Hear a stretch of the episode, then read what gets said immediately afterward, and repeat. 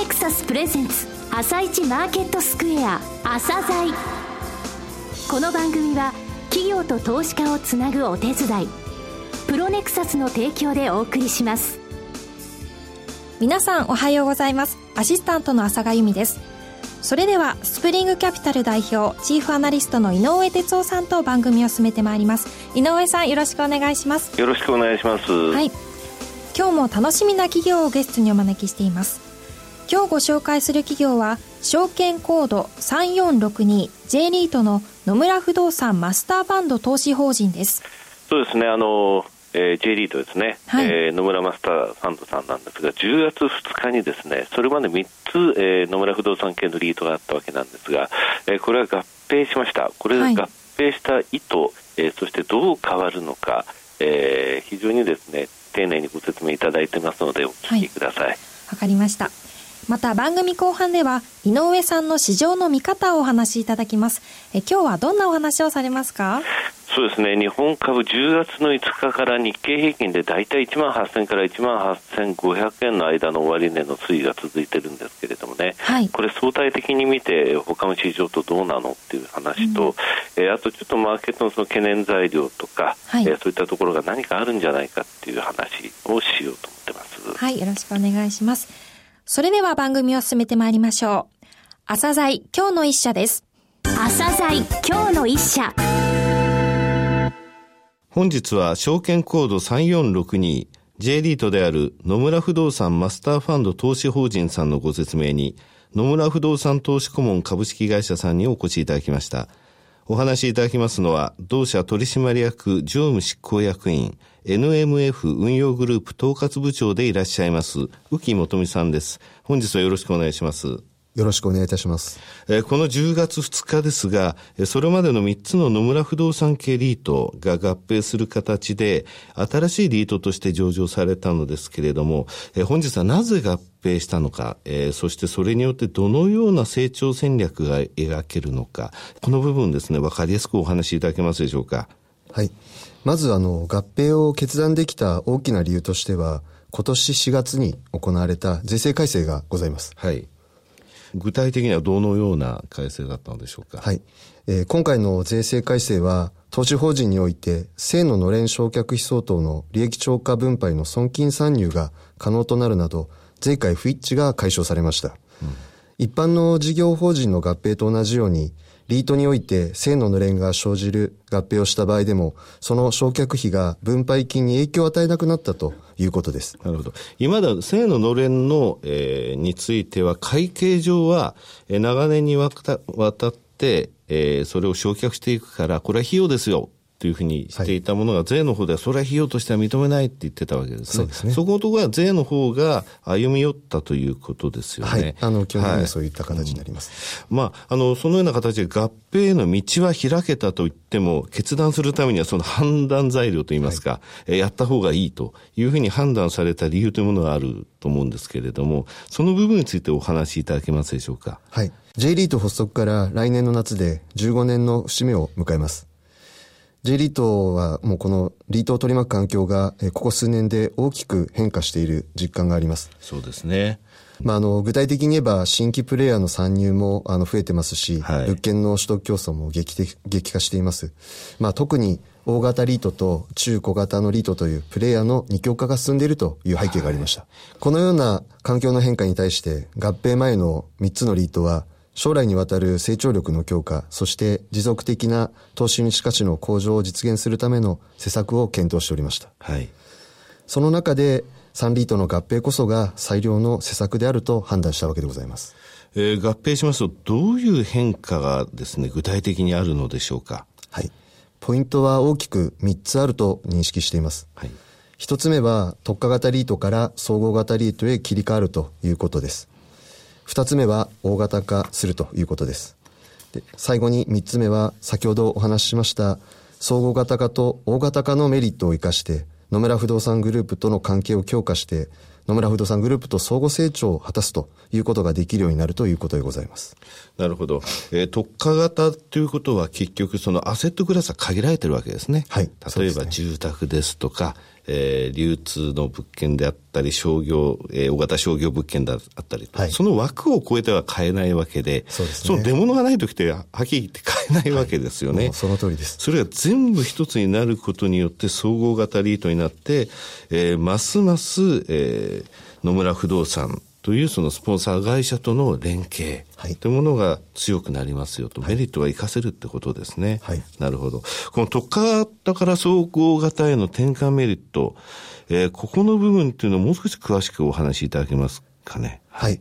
えー、まず一つ目はですね、えー、投資対象を限定とせずにですね、成長型のセクターと安定型のセクターを適宜組み合わせて、ポートフォリオを構築することができる点が挙げられます。なるほど。はい。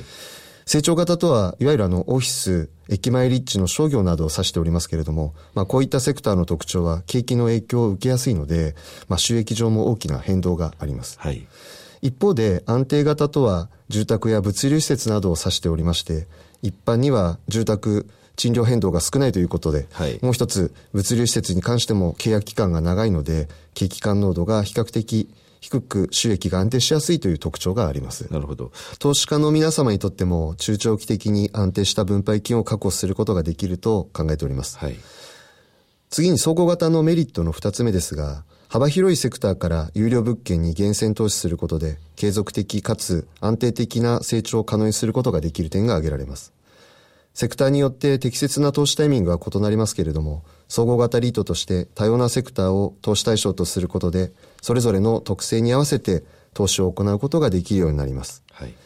マーケットの変化に適応しながら、ポートフォリオの継続的かつ安定的な成長をしっかり追求していこうと考えております。最後に3つ目には、オフィス、商業、住宅、物流だけでなく、ホテルや複合開発案件、ヘルスケアなど、新たな投資対象についても検討していきたいと考えております。非常に面白いなと思ったのが、セクターによって適切な投資タイムが異なると。これはその通りですよね。ね今、あの、こういったところのセクターについてはちょっと割高だとか、はい、そういうこともやっぱりあるし、えこういったものについて今出てないっていう状況もあるわけですね。そう、ねはい、そういったところがバランスが取れるということですね。はい、えー、続いて大型化のメリットっていうのはどういう部分なんでしょうかね。これも様々あるんですけれども、一つには大型化により、一物件あたりの投資比率が下がることで、ポートフォリオに分散効果が働き、リスク許容度が増す点が挙げられます。はい、また、ファイナンスにおける信用力の向上や、投資口の流動性の向上など、いろいろな面でプラスの効果が見込まれます。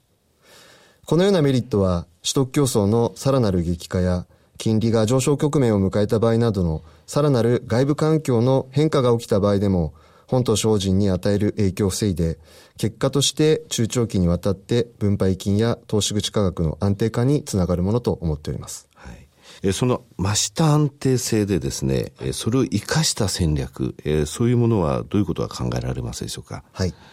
本と精進ではリスク許容度の向上を生かして、今後物件の入れ替え戦略を推進していく予定です。はい。257物件という J リートで一番の保有物件数となりましたので、分散効果も非常に図られておりますし、従前と比べて物件入れ替えがしやすい環境が整っております。具体的にどのような意味かと申しますと、まあ、例えば1000億円のポートフォリオがあっても、物件が3つしかなければ、そのうちの1物件の収益が悪くなったり、売却によって収益が得られなくなった場合、分配金も大きく減少してしまいます。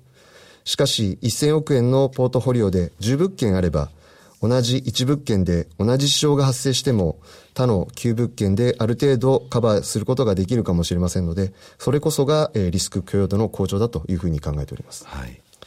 本島精進はこの大型化によるメリットを生かした入れ替え戦略によって保有物件の平均築年数を下げて修繕費を軽減させるなど等によってポートフォリオの質の向上を図りたいというふうに考えております。なるほど。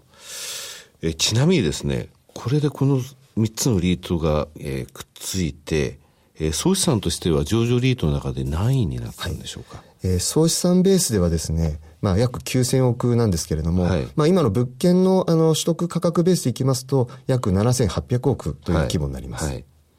投資産ベースでいきますと、第2位、非常に大きい順位まで。そうですね。高い順位まで上がってきたということですね。はい。えー、総合型への転換による投資物件種類の拡大、えー、大型化によるリスク許容度の拡大、えー、ファイナンスにおける信用度えー、信用力の向上については分かったんですが、えー、もう一つやっぱりお聞きしたいのが、スポンサー企業である野村不動産さんとのですね、これからの展開だと思うんですね。はい、えー、この部分についてお話しいただけますでしょうか？はい。えー、まあ、おっしゃる通り、あの、スポンサーである野村不動産とのこれからがですね、えー、成長戦略の鍵になるというふうに我々も考えております。はいまあ、野村不動産と聞きますと、分譲住宅のブランドであります、プラウドのイメージされる方多くいらっしゃると思いますけれども、それ以外にですね、現在野村不動産では収益不動産でもブランドを4つ、えー、有しております。はい。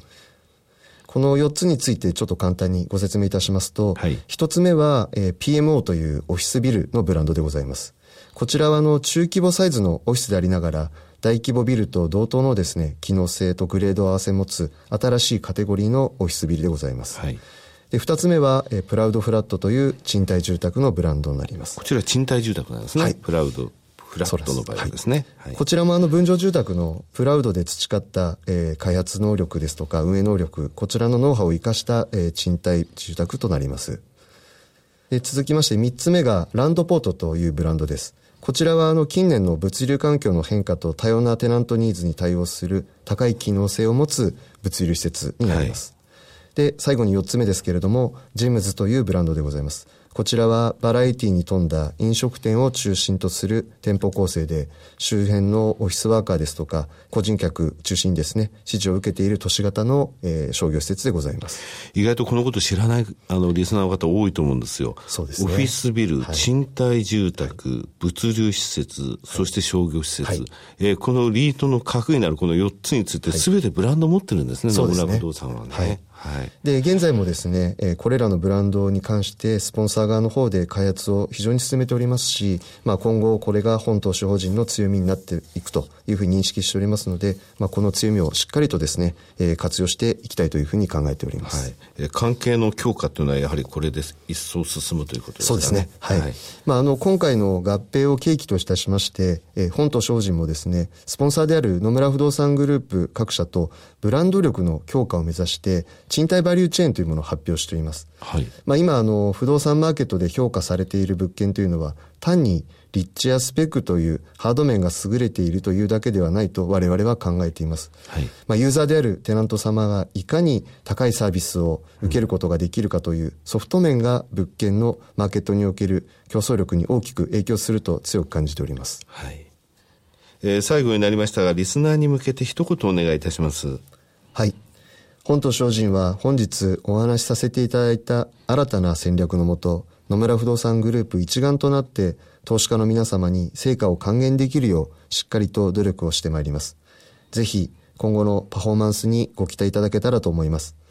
また、ご紹介した商業施設のブランドであるジェムズは市ヶ谷や渋谷に物件がございます。多くの人気店に入っていただいておりますので、お近くにお越しの際はぜひお立ち寄りいただけたらと思います。浮さん、本日はどうもありがとうございました。ありがとうございました。